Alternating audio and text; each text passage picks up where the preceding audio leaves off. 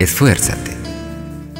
Sentado sobre una roca bajo de un sol inclemente, un hombre se tuesta lento con el calor del ambiente.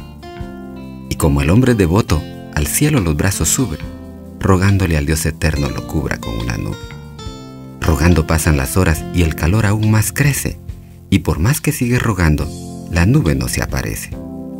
Ante aquel cruel sufrimiento, le baja sabiduría y se hace luz en su mente como luz de mediodía.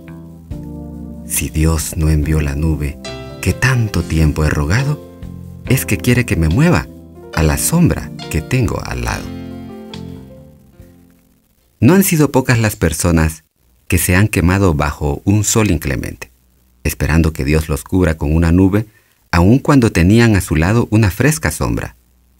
No han sido pocos los que nunca obtuvieron el trabajo que tanto necesitaban porque nunca lo buscaron, ni han sido pocos aquellos que no han salido del alcoholismo o la drogadicción porque nunca lo procuraron.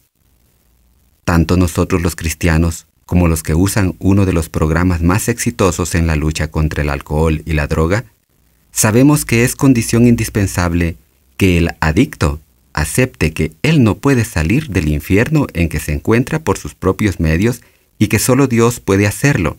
Pero el problema es que, en gran cantidad de casos, las personas están esperando que Jesús haga todo el trabajo.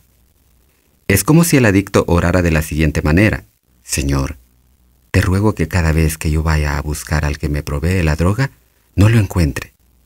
Dios no opera así.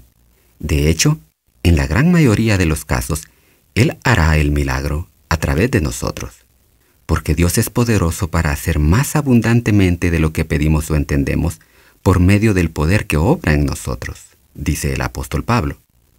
Él va a multiplicar nuestra pequeña voluntad o nuestra pequeña fe, así como multiplicó los panes y los peces, pero nosotros le tenemos que llevar esa voluntad o esa fe aun cuando sea microscópica, con la condición que se la llevemos toda, que aprendamos a resistir al diablo y el diablo huirá de nosotros.